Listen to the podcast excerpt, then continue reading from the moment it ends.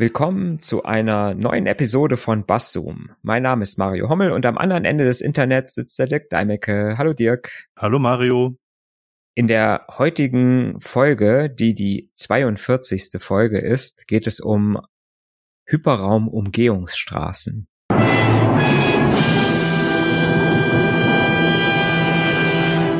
Und heute werden wir keine ähm, Definition aus der Wikipedia vorlesen, weil ähm, wir heute als äh, Grundlagendokumentation dieses Podcasts den äh, allseits in der Galaxis bekannten Reiseführer per Anhalter durch die Galaxis nutzen wollen. Nicht wahr, Dirk? Genau, der sich durch die besonders äh, in roter Schrift aufgedruckten Worte keine Panik auszeichnet. Ganz wichtig. Und man hat immer sein Handtuch dabei zu haben. Man hat grundsätzlich sein Handtuch dabei zu haben. Wenn es diesen kleinen Anhalter durch die Galaxis nicht gäbe, man müsste eine ganze Bibliothek mit mehreren Zimmern und auch mehreren Etagen mit sich führen. Und man ist ganz froh, dass man dieses Device hat, um alle Informationen sofort zur Hand zu haben. Genau. Ja. Hyperraumumgehungsstraßen sind natürlich ähm, erstmal schwer zu fassen, wenn man den Begriff des Hyperraums nicht äh, vorher mal erklärt und mal ähm, quasi näher beleuchtet. Und ähm, somit wollen wir mal versuchen, als Nicht-Physiker zu erklären, was ein Hyperraum ist. Ja, das wird schwierig genug, oder? Ja, eigentlich schon. Der normale Raum, den wir haben, der hatte drei Dimensionen. Der Hyperraum hat mehr Dimensionen. Ja. Fertig. Und normalerweise ist ja, also ne, die drei Dimensionen, logischerweise Höhe, Breite, Tiefe.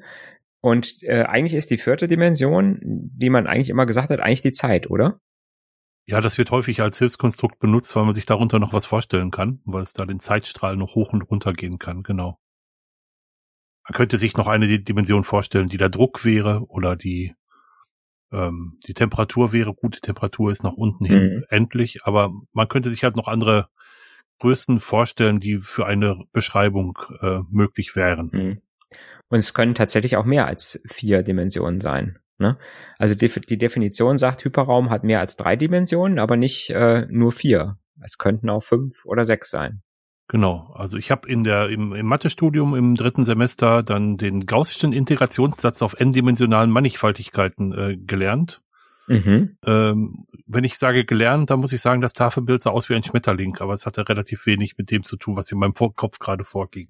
Also man, es, gibt, es gibt auf jeden Fall mehr als drei Dimensionen. Ja, man kann sich das vielleicht am Rande vorstellen.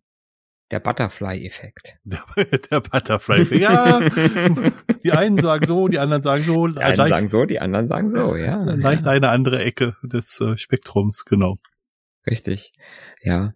Äh, ist das eigentlich auch so gleichzusetzen mit dieser, mit diesem, mit dieser Erklärung, mit der Raumkrümmung durch die Lichtgeschwindigkeit? Dass ich dann sage, der Raum krümmt sich so zusammen, dass dann quasi zwei Enden, die eigentlich ganz weit auseinander liegen, dann auf einmal nebeneinander liegen und ich deswegen relativ schnell da bin? Magst du nicht jemand fragen, der Ahnung davon hat? ich dachte, wofür bin ich denn hier mit dir? Ich dachte, du hättest die Ahnung. Also wir könnten auch die Hufeisentheorie aus der Politik nehmen, wo sich die Enden dieses Hufeisens immer weiter annähern, aber das ist auch da auch wieder ein ganz anderes Thema. Ja. Nein, okay. Also dieser Hyperraum wird auf jeden Fall dafür benutzt, um intergalaktisch zu reisen. Genau. Ja, und das ist nicht ganz so einfach, weil, wenn man da nicht die Route relativ genau berechnet, dann kann es einfach passieren, dass man so mitten durch einen Stern ähm, rast. Genau. Das habe ich mal von Han Solo gelernt. Der hat das mal erzählt. In, ähm, er macht die Strecke in X Parsec, ne? War das in Episode 5 war das, glaube ich. Ja, in Episode 4, Entschuldigung. ja, natürlich. Jetzt, äh, irgendwelche Fans erneut habe. Es müsste in Episode 4 tatsächlich gewesen sein, als er Luke Skywalker darauf äh, hin zurechtgewiesen hat, der gesagt hat, jetzt beeil dich doch mal mit diesem Hyperraumantrieb und äh, ja. Ja. Genau. Also, was ich mir beim Hyperraum immer vorgestellt habe, das ist ein Teppich und der Teppich wirft so Wellen und diese Wellen sind im Prinzip Sachen, die so, so Krümmungen des Raums, wenn man so will. Mhm. Und wenn man ähm, auf die andere Seite von, von einer solchen Raumkrümmung möchte, kann man zum einen über den Teppich fahren, indem man diesen Hügel mitnimmt, oder man stößt quer durch den Hügel durch. Das wäre jetzt für mich so eine Hyperraumumgehungsstraße, indem man einfach nicht den, den Wellen des Teppichs folgt, sondern quer durch den durch den Teppich durch auf den anderen, auf den anderen Punkt kommt. Und das kann eine wahnsinnig große Strecke sein, wenn ja. das ein, eine große Welle ist im Teppich. Und dann ist natürlich das Problem, wenn genau an dieser, an diesem Weg zwischen diesen zwei Teppichen, also ne, an dieser Welle, ja. dann so ein Planet wie die Erde ist. Eine sehr schöne Überleitung. weil dann kann es einfach passieren, dass man sagt, nee, die muss da weg. Genau, weil sie ja in einer Hyperraumumgehungsstraße Platz machen musste. Richtig. Wie das auch bei uns auf der Erde ist, wo auch manchmal so ein Baum gefällt werden muss, um so eine Ortsumgehungsstraße zu bauen. Ja, oder das Haus eines Protagonisten muss, äh, muss einer Umgehungsstraße weichen. Ja, das könnte auch passieren, genau. Wo die Bagger dann auch gelb sind und äh, die Raumschiffe halt auch. Aber ein anderes Thema. ja. Genau. Ähm, es passiert natürlich relativ viel, ähm, ich, ich sag mal, um so eine Erde zu sprengen, um so einen Planeten wegzusprengen, ist natürlich eine gewisse Bürokratie notwendig, weil man kann das, glaube ich, nicht einfach so machen, wie man möchte. Ne, einfach mal so sagen, ach komm, Erde, pft, weg. Überraum frei. Nein, man muss diesen Antrag auf das Vorhaben irgendwo mhm. ablegen und der muss ja wenigstens 50 Jahre liegen, damit Einspruch äh, erhoben werden kann. Und äh, weil man kann ja nicht einfach einen kompletten Planeten wegräumen. Ja. Genau. Das ist ähnlich wie mit einem Haus, das weggeräumt werden muss wegen einer Ortsumgehung. Genau. Und äh, nicht so weit weg heißt im äh, intergalaktischen Raum nur vier Lichtjahre. Bei Alpha Centauri war das ausgelegt. Es lag 50 Jahre dort und die Menschheit hat es einfach nicht für nötig befunden, sich diesen Antrag näher anzugucken und musste dann diesem Vorhaben weichen. Ähnlich wie Arthur Dent, der Protagonist, sein, dessen Haus da auch aus, ausgeräumt werden sollte, um eine Umgehungsstraße Platz zu machen ähm, wo das Vorhaben auch länger auslag in einem Amt im Keller, wo man mit Taschenlampe hin musste, weil das Licht kaputt war, die Treppe war kaputt. Es war zu unters in einem verschlossenen Aktenschrank in einem unbenutzten Klo, wo an der Tür stand, Vorsicht, bissiger Le Leopard. Also eigentlich für jeden sofort zugreifbar und verstehbar. Man kann also wirklich diese Unterlagen einsehen und man muss sich gar nicht dumm, muss gar nicht dumm tun, wenn es dann soweit ist, dass das sowas weggeräumt wird. Ja. Doof dann halt, ne? Ja, Schwund ist Schwund. Recht, Schwund wenn man sich nicht rechtzeitig kümmern, kümmern konnte. Bisschen Schwund ist immer.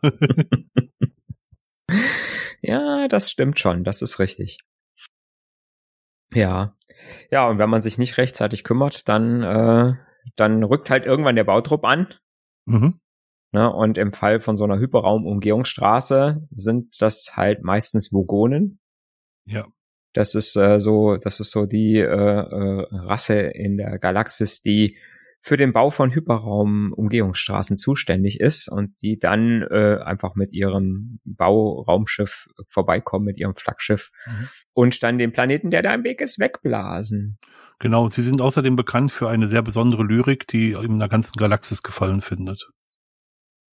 Mhm. Wollen wir, wollen wir etwas vorlesen von den Vogonen. Also wenn du gerade zufällig was parat hättest, könntest du unsere Zuhörer daran teilhaben lassen an äh, vogonischer Lyrik. Ähm, wäre schon ah. sehr interessant. Mal gucken, ob man so, ähm, ob man so äh, auf die Schnelle was findet. Ach, ich glaube, es würde uns langweilen, oder?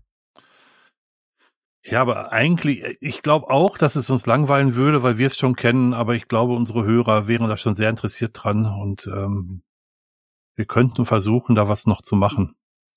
Ähm, wir kommen vielleicht später darauf zurück, auf vogonische Lyrik und finden vielleicht etwas für den Abschluss dieser Sendung. Ja, vielleicht. Das können wir vielleicht tun. Das stimmt. Ja, weiter zu, äh, zu ähm, Hyperraumumgehungsstraßen. die Frage ist tatsächlich, ne, obwohl wir uns ja nicht drum gekümmert haben, 50 Jahre lang und äh, halt nicht auf Alpha Centauri vorbeigekommen sind, um äh, die Pläne äh, durchzugucken, ist es wirklich so, dass die Erde so unbedeutend ist, dass man sie einfach wegsprengen kann? Also wenn man sich mal auch, ähm, also über Hyperraum Umgehungsstraßen fehlen, ist ja ein bisschen die Erfahrungswerte, aber wenn man sich mal anschaut, wie die Gebäude auch bei uns höheren Zielen ähm, äh, weichen müssen, dann kann man nur sagen, also ein bisschen Schwund ist immer, ein paar Verluste muss man schon hinnehmen. Es werden ja ganze Dörfer versetzt, um, um Umgehungsstraßen Platz zu machen. Von daher, ja, anscheinend ist die Erde so unbedeutend. Das ist tatsächlich was, wo man sich ja immer mal wieder so eigentlich bewusst werden muss, ähm, was, äh, wie groß das Universum ist. Oh. Oh ja. das ist ja, das ist ja irgendwo so was, wo ich, wo ich finde, da, da kommt man ganz, äh, kommt man ganz schlecht mit so einem, mit so einem kleinen menschlichen Gehirn irgendwie äh, hin. Ne? ja, das stimmt. Unsere, ähm, unsere liebe Erde ist ein Staubkorn in den Weiten des Weltalls. Wenn man schon alleine die Entfernung sieht oder ich sag mal die Zeit und den Aufwand, den wir brauchen, um von unserer Erde zum Mond zu kommen, ne?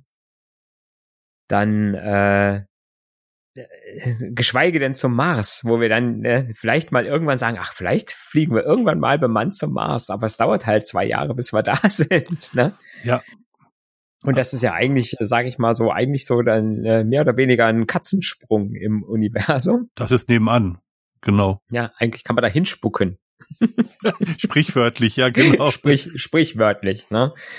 Und dann unsere Milchstraße und äh, ja, es gibt diese, es gibt diese, ähm, kennst du das noch aus, aus äh, Men in Black? Mit der Galaxie? Ja, ja, ist, ne? im, ist im Band des Orion. Genau, die Galaxie ist im Band des Orion. Ne? Und ja. wo dann zum Schluss auch dieses reinzoomen da in das, ne, äh, in hat, dieses Teil rein und äh, das hat mir sehr gut beziehungsweise gefallen. Beziehungsweise ja. das Rauszoomen aus der Erde ist es ja eigentlich, ne? Ja. Ja, und wenn man sich das vorstellt, so eine Murmel kann man natürlich sehr gut aus dem Weg räumen. Richtig. Das ist, das ist eigentlich äh, ist eigentlich für uns und wie gesagt, äh, wir wir, wir können es auch eigentlich ja gar nicht wissen, ob es nicht vielleicht irgendwo was Kleines gibt bei uns, was eigentlich viel ganz viele große Dinge beinhaltet. Ja, so ein Atom ist schon relativ klein und beinhaltet äh, eine große Elektronenhülle. Aber ja, also wir, wir, wir können uns einfach die Entfernung gar nicht vorstellen, die, die, die da eine Rolle spielen. Und ähm, ja, wie gesagt, kleinere Dinge müssen halt größeren Dingen weichen. Das Wohl der Allgemeinheit ist vor dem Wohl des Einzelnen. Ja, das ist ja bei den, ist ja bei den, bei diesen ganzen Umgehungsstraßen auf der Erde auch so, ne? Ja, genau. Oder wenn mal äh, irgendwo eine Kohlegrube, eine Braunkohlegrube ausgehoben werden soll, ist halt ein Dorf, ne? Wird es halt umgesiedelt. Gibt's ja. ja auch, oder ein Staudamm soll gebaut werden. Ähm, ja, bei mir um die Ecke ist der Edersee. Da ah. auch damals äh, ist auch ein ganzes Dorf umgesiedelt worden. Ja, hier gibt's auch einige Stauseen, wo noch Kirchturmspitzen aus dem, aus dem Wasser gucken. Und mhm. ähm, ich habe ein sehr schönes Bild aus dem Braunkohletagebau in Nordrhein-Westfalen gesehen, wo am Rande ein äh, Windrad zu sehen war und wo dann ein Blick auf die Grube, das Windrad hinten im Bild markiert wurde und gesagt wurde, ja, diese Windräder verschandeln unsere Natur. Mhm. Vielleicht finden wir das noch für die Sendungsnotizen. Ja, es wird halt alles, alles, alles, äh, das ist jetzt mal äh, ein bisschen ernster, es wird vieles dem, mhm. wird jetzt vieles dem Kommerz untergeordnet, das ist leider so.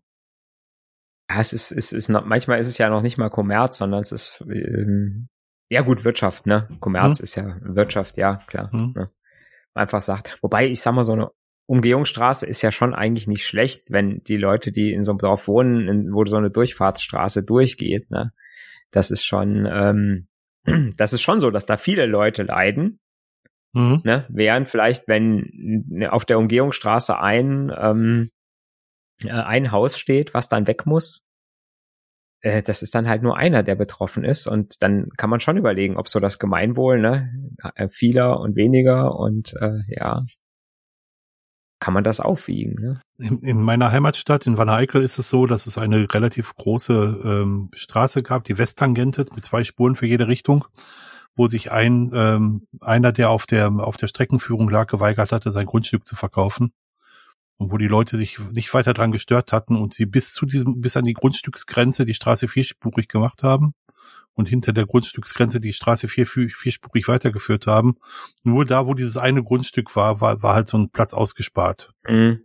und den hat man erst dann überzeugen können, als, als das Ganze ähm, als äh, Bundesstraße oder Teil einer Bundesstraße anerkannt war, weil damit war es dann äh, Bundeshoheit und Bundeshoheit konnte enteignen und dann das oder kommunale Hoheiten halt nicht. Mhm. Ja. Was gibt's auch im Kleinen tatsächlich. Ja, klar, sicher. Ja. ja oder bei uns zum Beispiel gibt's in der Nähe, die führt die A49 vorbei. Ne, das mhm. ist auch so eine Autobahn, die äh, so von Kassel äh, runter Richtung Süden führt und äh, dann irgendwo hier bei uns, sag ich mal, ein paar Kilometer weiter geendet hat. Und mhm. da hat die jahrelang geendet. Es gab auch eine Autobahnbrücke, aber die ist dann nie genutzt worden und so weiter.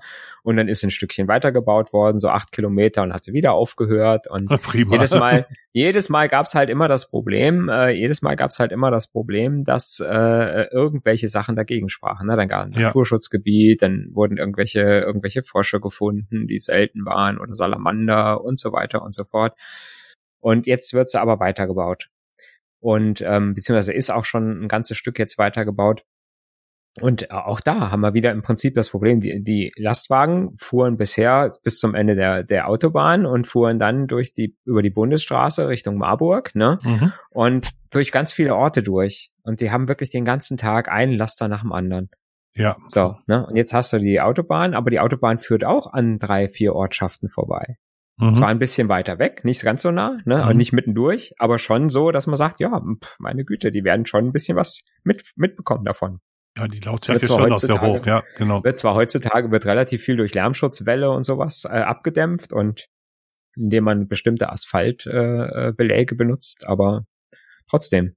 Ja, das hörst du trotzdem. Das ist ja wie so ein Hintergrundrauschen, was du was ständig da ist. Ja. Ich glaube so Unfall, also ganz ganz auf null bekommt man die Geräusche ja nicht. Zumindestens nicht in so bei uns in so bewohnten Gegenden. Nein. Bei dir bei dir auf dem Berg vielleicht. Wir wohnen an der Hauptdurchgangsstraße. Von, ja, aber wenn du auf den Berg gehst bei dir. ja, ja, klar. Aber weißt du, ich könnte ja auch eine Umgehungsstraße gebrauchen. so, so, hast du schon Pläne ausgelegt auf Alpha Centauri? nee, aber hier werden zwei Autobahnteilstücke zusammengeführt und das Autobahnteilstück mhm. äh, würde knapp äh, 300 Meter von dem von unserem Wohnhaus entfernt vorbeilaufen. Ja wenn wir, wenn wir das noch erleben werden, das äh, ist so die Frage, das ist wohl schon sehr, sehr lange in der Diskussion und nie, mhm. nie gemacht worden. Manchmal geht es dann auf einmal ganz schnell. Ja. Aber ja, wir werden sehen. Eben. Die Zukunft wird es bringen. Zeigen. Wie auch immer. Oder auch nicht, Klammer zu. Ja. Genau. Wir müssen nochmal zurückkommen auf diese Mitteilung des Bauamts, dass die Erde gesprengt wird, ja. die auf Alpha Centauri liegt. Das muss ja irgendwie mitgeteilt werden. Mhm. Ne? Irgendjemand muss ja den Leuten auf der Erde, den Bewohnern Bescheid sagen. Ne? Ich sag mal, hier bei uns würden wir einen Brief schreiben, wahrscheinlich. Eine Behörde würde ein hochoffizielles Schreiben verfassen, so nach dem Motto. Mhm. Sie müssen da weg. Genauso müssen das ja, ich weiß nicht, machen das die Vogonen eigentlich selbst oder sind die nur die Ausführenden? Ich glaube, die Vogonen sind nur die Ausführenden. Obwohl von der Bürokratie her, ne, sind die ja schon so, dass sie eigentlich auch für sowas geeignet wären, solche, solche Sachen dann zu übermitteln. Ja, es wird schon passen. Es wird schon in das, äh, äh in, in die Charakteristika dieser Rasse äh, passen, definitiv, ja. Mhm. Ja. Dann die Frage ist, ne, ist immer so, ne, wenn wir jetzt so eine außerirdische Nachricht bekommen würden, würden wir die hören und würden wir die verstehen? Ich denke nein. Ja, das ist, das ist genau das Problem. Ne? Das ist doch genau das Problem. Wir sitzen hier auf unserer Kugel und ne, wir denken immer, dass andere, äh, vielleicht andere Lebensformen, die in der Galaxis vielleicht noch existieren, die bestimmt noch existieren. Die Galaxis ist so groß, es wird irgendwo gibt es, gibt es noch Leben. Mhm. Äh, ähm, dass es, ähm, dass die irgendwie auch eine Sprache sprechen oder äh, Augen haben, die Sachen, Bilder sehen, wie wir sie sehen man, man muss, man muss ja immer denken, hm, jetzt kommen wir wieder so ein bisschen, äh, äh, äh, schweifen wir ab, wenn wir sagen, dass das, was wir sehen, ja eigentlich nur äh, von unserem Gehirn produzierte Bilder sind. Ob das jetzt wirklich so ist, wie es wirklich aussieht, ne? ob jetzt dieser Bildschirm, der vor mir steht, mit dir drauf, äh, tatsächlich du bist. Der würde, würde viel besser aussehen ohne mich, aber das ist ein anderes Thema. Ja, ich meine, wir wollen gar nicht davon sprechen, dass es auch so sein könnte, dass wir in einer Matrix leben und alles nur in unserem Gehirn irgendwie stattfindet und äh, eigentlich das alles nicht real ist, was hier passiert, selbst ja, wenn die Erde weggesprengt wird. Das wäre ja furchtbar, ja. Ja, schlimm. Nein, aber es ist man darf gar nicht anfangen, drüber nachzudenken. Aber Nein. Kommunikation. Nein, aber es ist vielleicht auch ganz spannend zu überlegen, dass das mit dem äh, Gucken ist ja schon ein gutes Bild, dass wir nur einen Bruchteil des Farbspektrums, des äh, sichtbaren Farbspektrums wahrnehmen. Mhm. Ja. Also wir sind als Menschen wohl relativ gut darin, selbst geringe Unterschiede in Tönen wahrzunehmen, aber wir sind unheimlich schlecht darin, geringe Unterschiede in, in Farben wahrzunehmen. Ja. Und äh, wir als Männer besonders, ne? Ja. Weil wir können ja nur äh, Cyan, Magenta, Yellow, Black. Ja, und, und nicht Pflaume wobei, wobei, ja, genau, wobei, wobei Cyan ist blau, Magenta ist rot und Yellow ist gelb. Das ist okay. Das war ja, das war ja einfach. Nein, aber es gibt keine anderen Farben. Nein. Vor allem Ultraviolett, von dem wir wissen, dass es existiert, können wir ja auch gar nicht sehen. Ähm, Richtig. Vor allem, wenn man mit anderen Lebensformen dieses Planeten redet, dann haben ja Farben alle was mit irgendwie Obst zu tun. Pflaume, Pfirsich, ähm, was, was nicht sonst noch alles.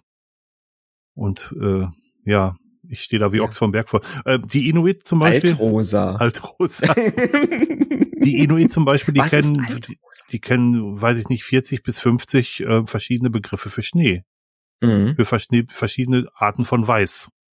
Ja. Aber ist dann Schnee wirklich weiß oder also Nein, frag mal, die, frag mal die frag mal die Inuit.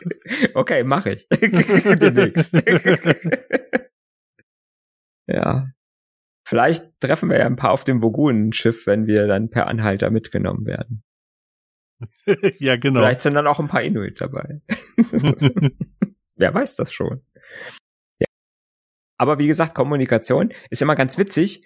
Wir haben ja, wir haben ja schon ganz oft diese Sonden weggeschickt, ne, um mit anderen Lebewesen Kontakt aufzunehmen, wo wir dann äh, irgendwie Fernsehprogramme äh, von uns äh, äh, ja drauf äh, äh, laufen lassen auf irgendwelchen Datenträgern, wo äh, wo wahrscheinlich ein Außerirdischer überhaupt nichts mit mit anfangen kann, ne?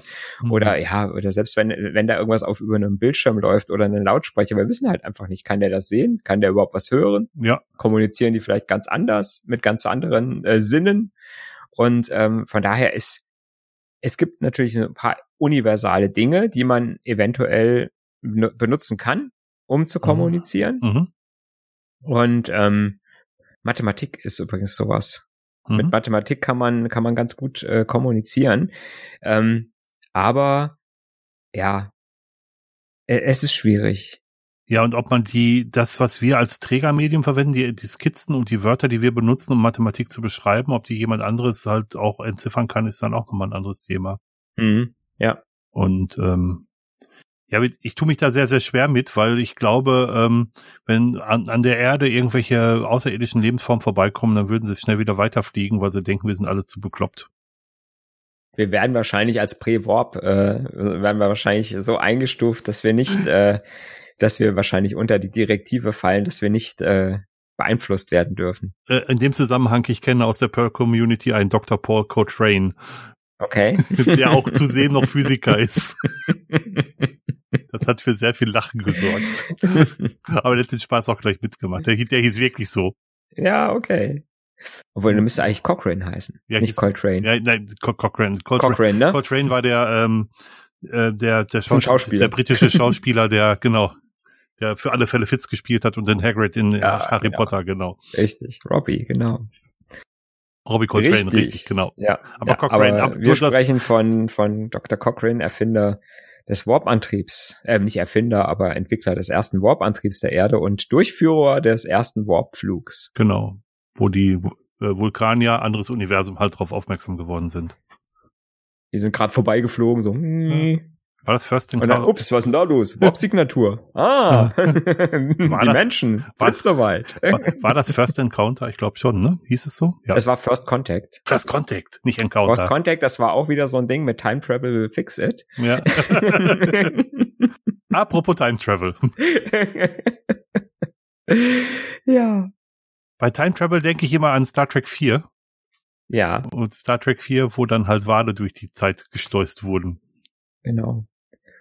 Ja, auch wieder eine Parallele zum Anhalter, weil bei den Anhaltern ist, beim Anhalter ist es ja so, dass die Delfine äh, vor den Menschen wussten, dass die Erde gesprengt wird und noch rechtzeitig äh, weggeflogen sind. Mhm. Äh, mit dem Kommentar, danke für den Fisch. Das war so, danke für den Fisch, genau. und ähm, ja, da, da, da ist die Frage, sind Delfine wirklich außerirdisch? Würden wir es merken, wenn sie es wären? Ich glaube ja nicht. Ja. Das ist die, das ist genau die Frage. Wären wir schlau genug, es zu merken? Ich meine, die Antwort auf die Frage nach dem Universum, dem Leben, dem Universum und den ganzen Rest ist ja auch durch einen irrsinnig großen Computer gebaut worden, äh, gemacht worden, der von äh, anderen Lebensformen wieder betrieben wurde. Hm, das war aber der Computer, der die Antwort auf die Frage äh, quasi beantworten sollte. Ja, wo, der, genau, der Frage, wo die Frage vergessen wurde, der die Frage herausfinden, wo, wo sollte zu der Antwort, die gegeben wurde die, die, die Frage, nein, nee, nicht die Frage vergessen wurde, sondern ja. die Frage war falsch gestellt. Ja. Die Frage war leider falsch gestellt und deswegen war die Antwort 42 und jetzt kommen wir natürlich zu der Parallele zu unserer heutigen Folge 42. 42. eine, eine lange Vorbereitung haben wir gebraucht. Genau.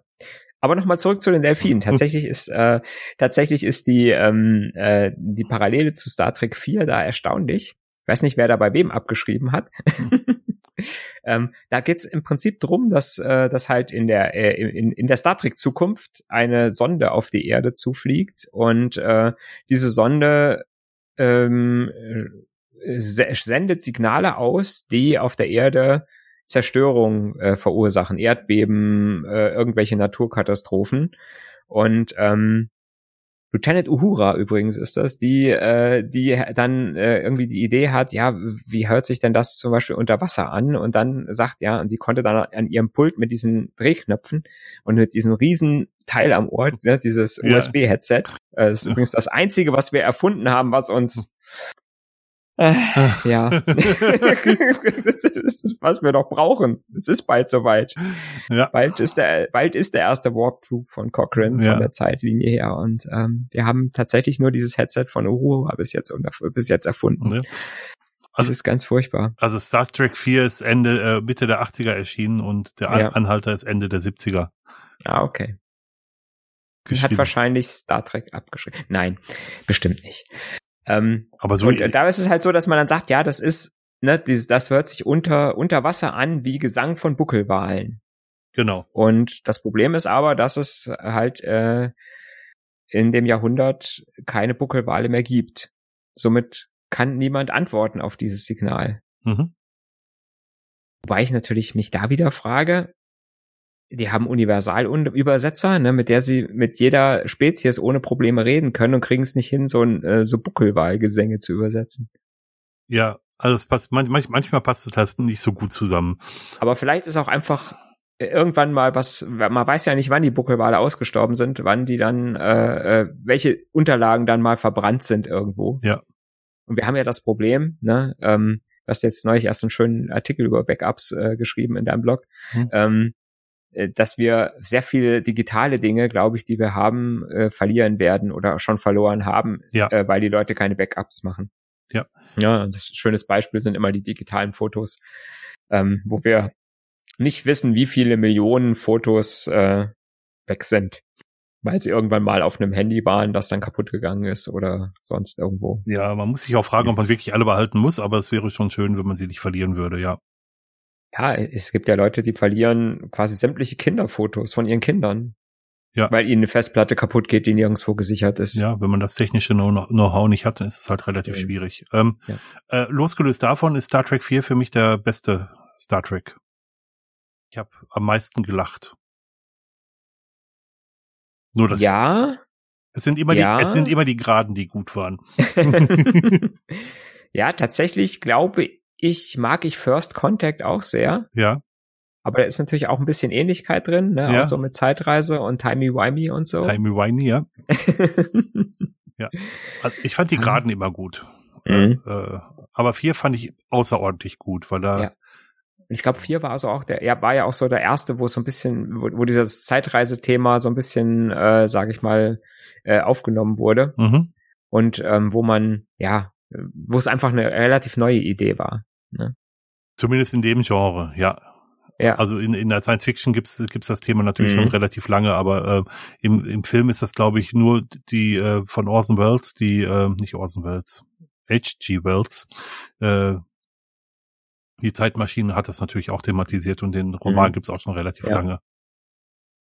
und witzigerweise wurde dieses Flugmanöver von von äh, von Kirk und Spock, nämlich äh, sage ich mal, durch den man äh, in die Sonne reinfliegt äh, mit Warp und die Warpgeschwindigkeit so dermaßen erhöht, dass man durch die Zeit fliegen kann, wurde äh, öfters benutzt. Also man hat dieses dieses Flugmanöver tatsächlich äh, noch mehrmals gemacht, um absichtlich Zeitreisen auch äh, zu machen. Ja. In Star Trek.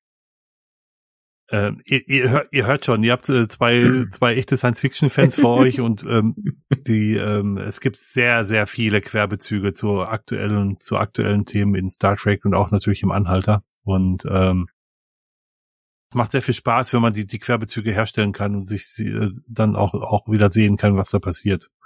Das ist schon, schon spannend. Genau.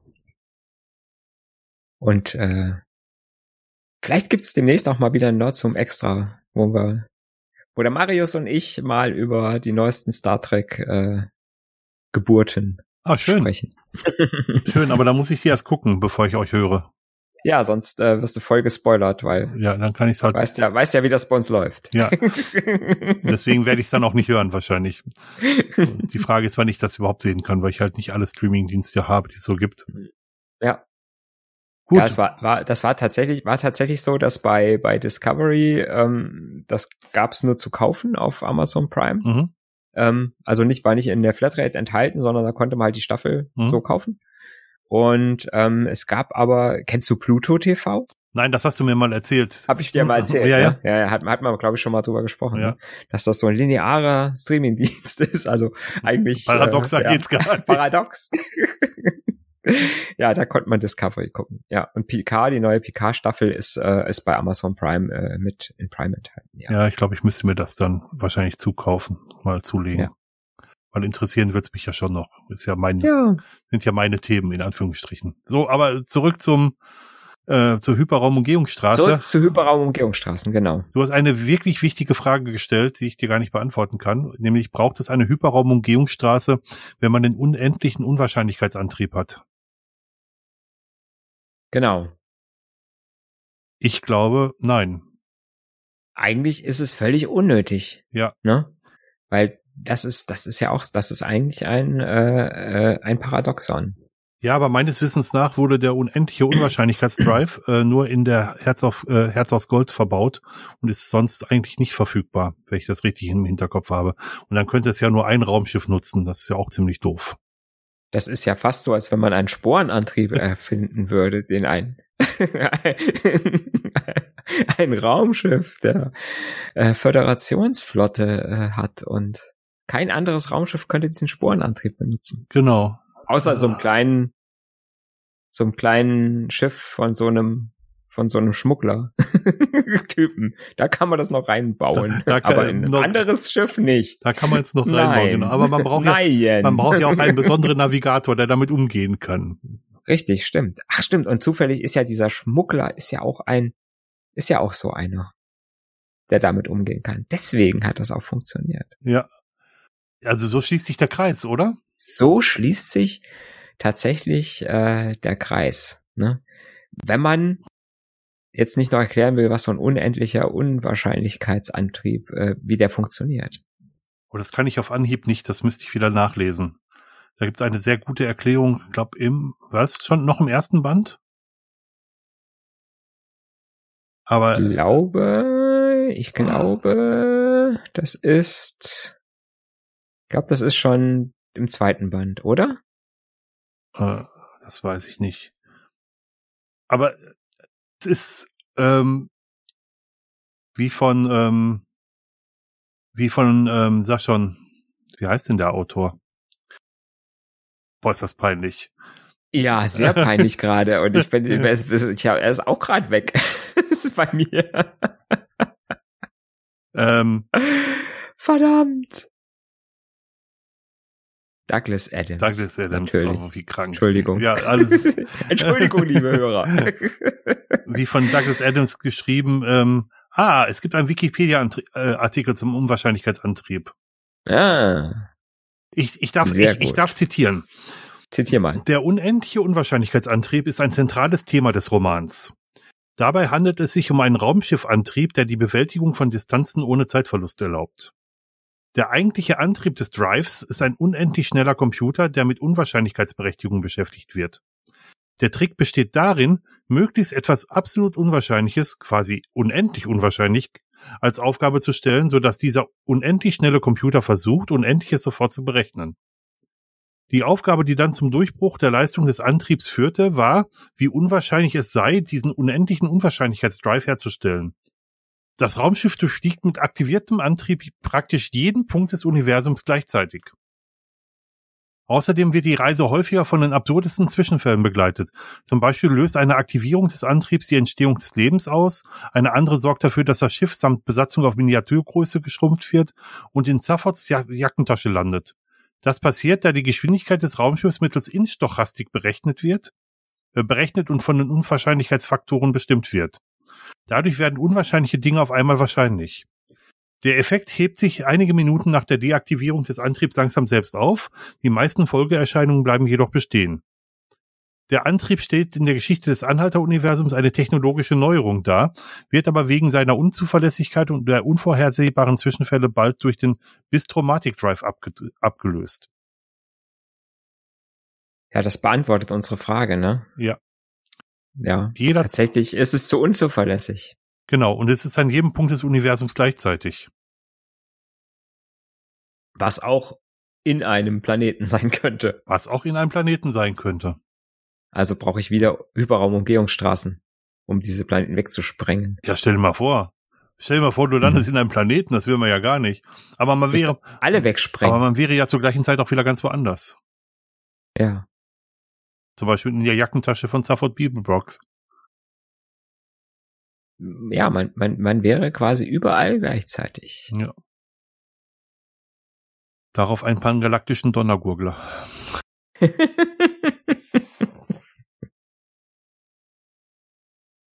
ja. Gut. Also ganz wichtig, immer Behördenbriefe lesen. Ja. Ne? Nicht, nicht liegen lassen. Ernst nehmen, wenn jemand euer Haus wegbaggern will. Um eine Und auch, wenn jemand euren Planeten sprengen will. Ähm, unbedingt den Anhalter lesen. Per Anhalter durch die Galaxis, Douglas Adams. Wichtig. Den Film kann man auch gucken, aber der Film ist lang nicht so gut wie das Buch.